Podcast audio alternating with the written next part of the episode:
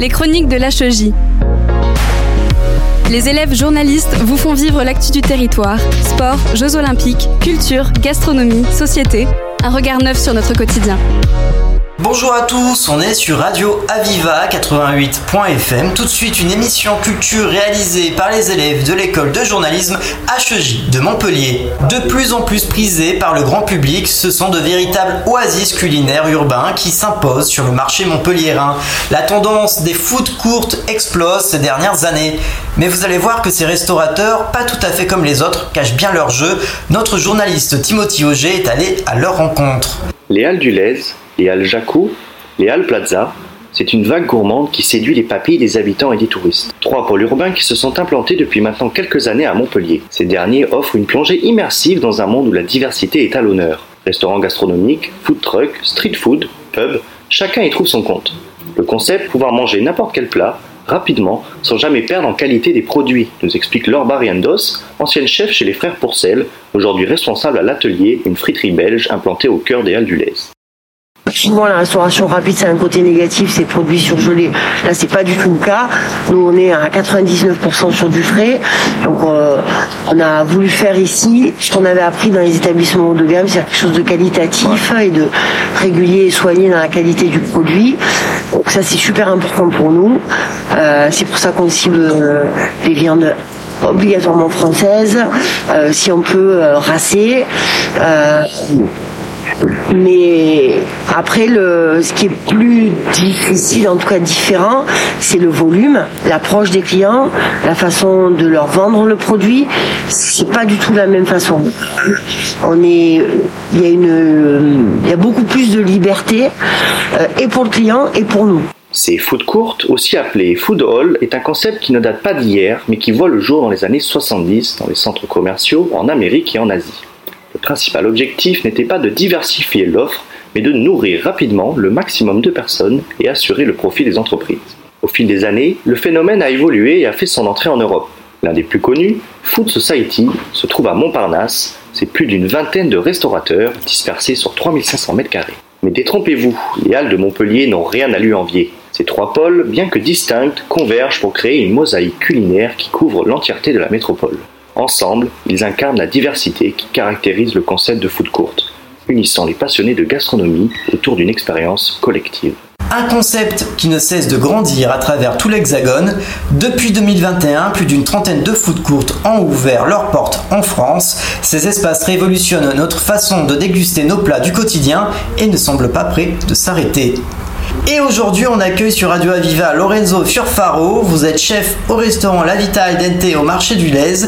Vous alliez les saveurs italiennes à la gastronomie locale. Mais je n'en dis pas plus. Je laisse le micro à notre journaliste Léon Ndong.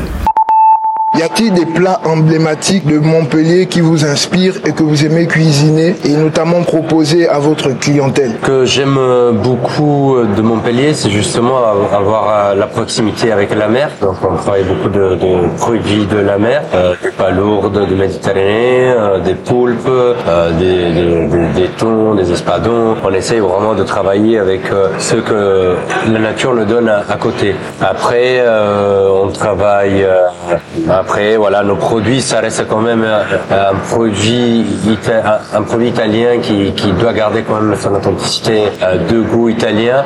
Mais voilà, on essaye en tout cas toujours d'avoir des produits qui, locaux qui, nous permettent justement de donner encore plus de goût à nos, à nos plats. Est-ce que vous pouvez me donner euh, euh, même de détailler quelques exemples de, produits ou des ingrédients locaux que vous utilisez euh, dans vos recettes ah ben, on, peut partir, on peut parler euh, du moment. Actuellement, on est en plein automne, donc on travaille beaucoup avec des potimarrons, des, des paternates, des champignons, des girolles, des cèpes de la Lozère. Donc on essaie de mettre en avant tout ce qui est justement de, de food court qu'on peut trouver juste à côté de Montpellier. Après l'été, on va basculer sur tout ce qui est des belles tomates de saison.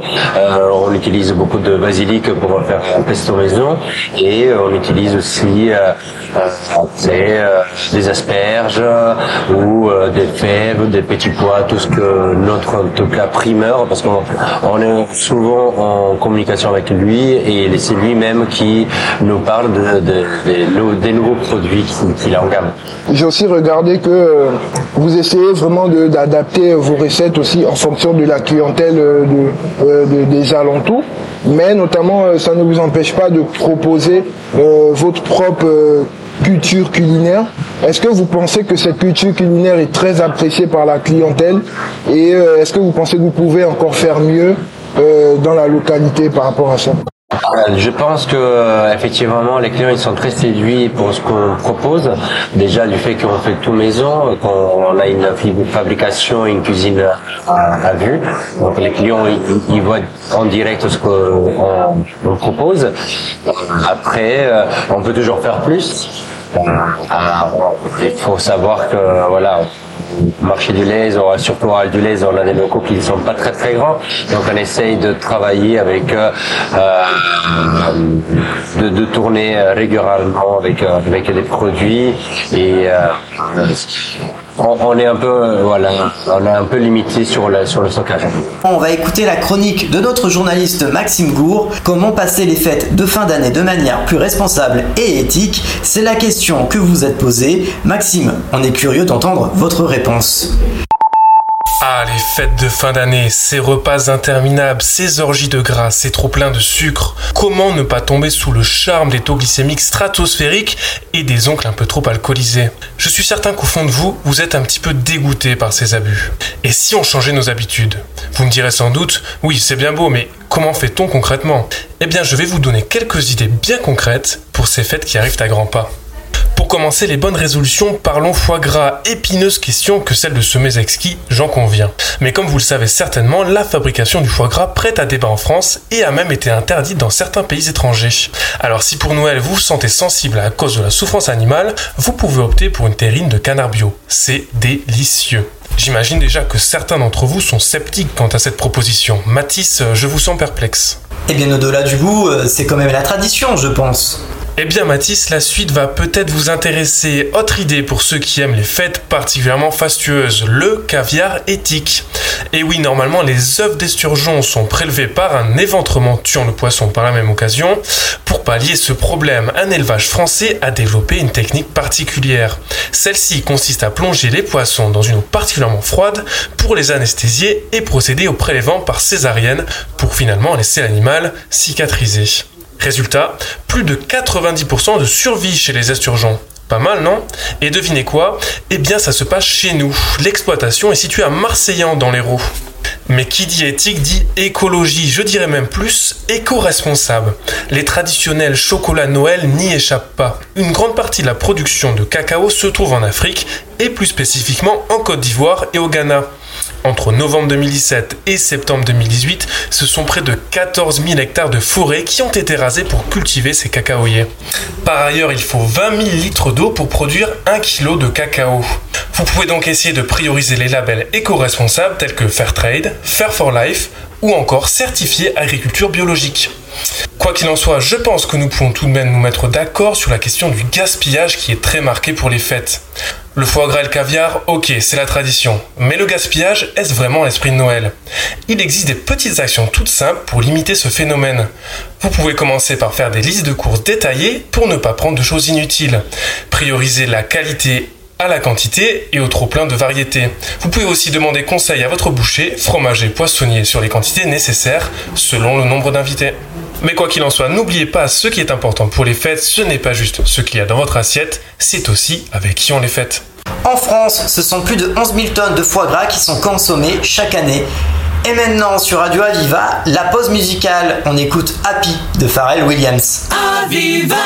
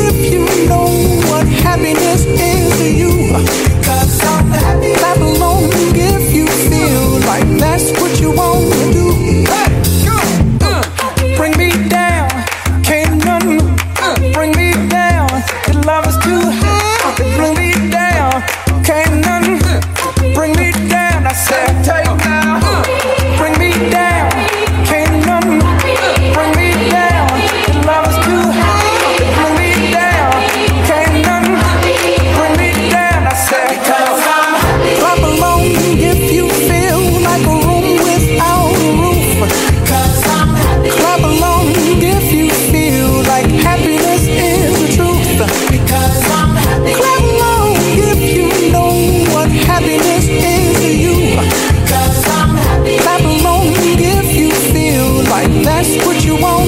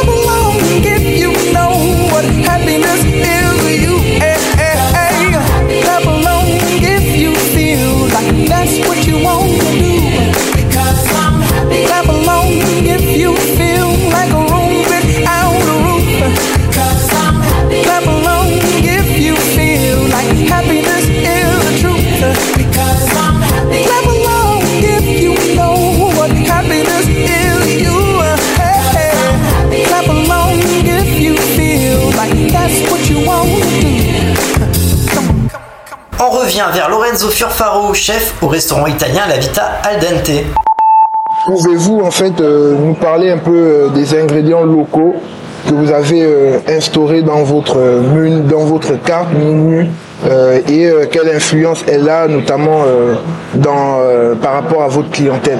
Alors nous, on est un restaurant qui est basé sur des, préparations de pâtes fraîches qu'on fabrique directement sur place. Et l'objectif, c'est justement de mettre en avant aussi l'agriculture qui est autour de Montpellier, notamment de Modio, avec qui je travaille en direct avec un primeur qui nous fournit en fruits et légumes, qui nous permet justement de garder des plats de qualité et surtout de travailler avec des produits de saison. Voilà, des produits de saison. Est-ce que euh, dans votre carte, il euh, y a-t-il des menus que vous instaurez euh, en fonction des saisons, notamment par rapport aux événements culturels de, la ville? Je peux prendre l'exemple de la fête des Lumières. Est-ce qu'il arrive que des moments dans vos cartes menus, vous instaurez des plats spécifiques à certains événements par rapport à la ville Non, pas forcément, pas forcément aux événements de la ville, mais plus sur les saisons. On travaille beaucoup avec les saisons. On met en avant tout ce qui est euh, voilà de saison. Tous les trois mois, on essaie de changer euh, le menu. On a un menu aussi fixe que les clients aiment, mais euh, après le chef décide et travaille souvent avec justement tout ce qui est produits de saison. Et pour finir, en fait, euh, est-ce que euh, il vous arrive souvent de créer des plats euh, en combinaison entre votre culture gastronomique et la culture gastronomique locale, en fait?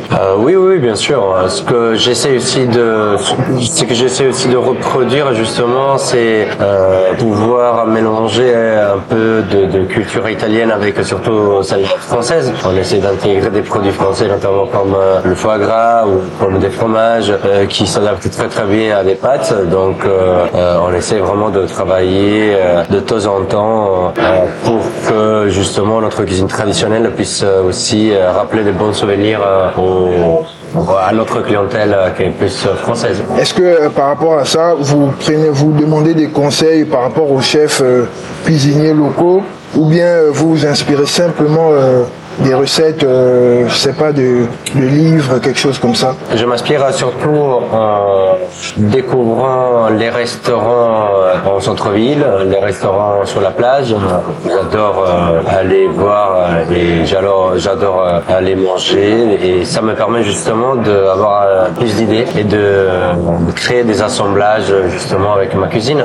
voilà, on est entouré de restaurants extraordinaires à Montpellier, donc c'est déjà une chance, Merci Léon et merci au chef Lorenzo Furfaro pour cette entrevue sur Radio Aviva. Vous êtes chef au restaurant La Vita Al Dente au marché du Lez. Vous conservez l'authenticité italienne tout en vous imprégnant de la culture montpelliéraine. Et quoi de mieux pour les Montpelliérains amateurs de bonnes choses que de consommer local? Notre journaliste Maxime Gour est allé à la rencontre de ces enfants du pays qui ont fait le choix du terroir. Des produits locaux transportés sur nos tables montpelliéraines par des circuits courts, voilà l'objectif que se sont lancés des producteurs et commerçants de Montpellier et de ses alentours. À l'image du domaine de Cos à Latte où nous retrouvons Mathis qui travaille sur l'exploitation. Donc on propose euh, sur le domaine euh, donc du blanc, du rouge, du rosé. Et euh, tout est fait sur le domaine, c'est-à-dire la récolte, la production et la mise en bouteille. On est plus une, entreprise qui va viser le local, donc les environs de Montpellier, Latte, et vraiment se focaliser pour les commerces de proximité, les restaurants, tout ce qui est Palavas, Montpellier, la couronne périurbaine de Montpellier.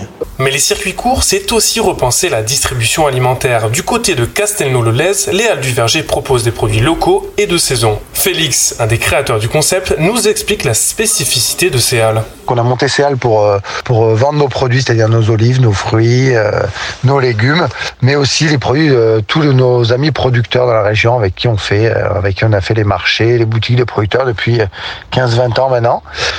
et surtout, et surtout, on a le gros avantage d'avoir un, restaurant qui est cuisiné par le, par le chef Bertrand Dubois, euh, avec, euh, avec de, super, de super plats cuisinés exclusivement avec les produits de la boutique. En ces temps de difficultés économiques, les circuits courts permettent de bénéficier de produits de qualité à des coûts réduits car ils ne font pas ou peu appel à des intermédiaires. Le site de la métropole de Montpellier propose par ailleurs un guide des circuits courts à télécharger en PDF sur montpellier3m.fr. C'est la fin de cette émission, à retrouver en podcast sur le site internet. Bonne journée à tous.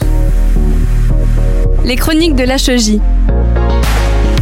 Les élèves journalistes vous font vivre l'actu du territoire, sport, Jeux olympiques, culture, gastronomie, société, un regard neuf sur notre quotidien.